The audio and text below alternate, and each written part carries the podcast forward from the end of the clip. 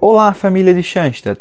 Hoje nós, do Jumas, representado por mim, Jean, e o Felipe, iremos falar sobre o tema Filho Tabor, conhecendo mais sobre o ideal nacional do Brasil, o Ideal Tabor, e nos preparando para celebrar os 75 anos de sua história.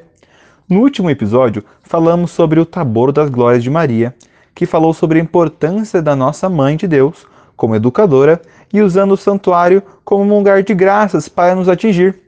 E para isso, precisamos da aliança de amor, que nos fortalece como um Tabor vivo. Agora, neste quarto episódio, queremos falar sobre o Filho Tabor. Aqui vemos a imagem de Cristo, Filho bem-amado de Maria Santíssima, que nossa querida MTA quer formar em nós. Mas a pergunta para refletirmos é: qual imagem de Cristo a Mãe de Deus quer formar em nós? Para descobrirmos essa resposta, devemos nos colocar junto a eles e entregarmos o nosso coração, para que a atmosfera da transfiguração nos transforme. Deus confiou ao padre José Kentenich para que pudesse preencher a terra cheio de graças do Tabor, e junto a ele os seus filhos espirituais, para que juntos levássemos as graças não somente ao santuário, mas também para nossas casas e do próximo.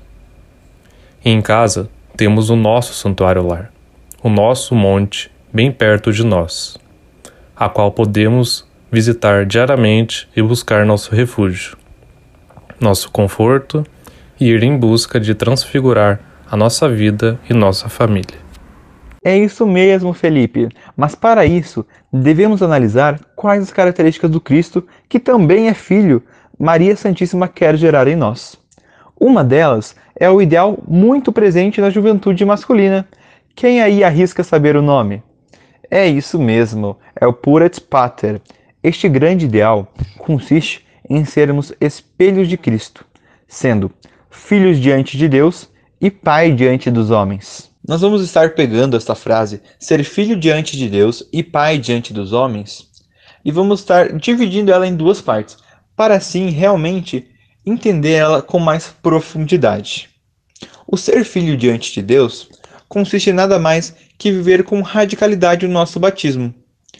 Existe uma frase muito presente é, e ainda é uma das anáforas litúrgicas, uma das saudações que o, que o presidente da, da celebração faz para nós, que é o sursum corda, erguei os corações.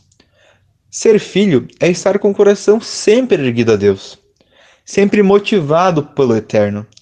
É estar realmente em todo momento abandonado nos braços paternos.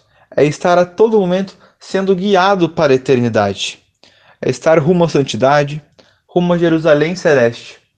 Ou melhor, como nós somos Schanstatianos, é estar rumo ao nosso Schanstatt celeste. Já o ser pai diante dos homens consiste em uma exímia imitação de Cristo, que foi pai para os apóstolos e pai para nós.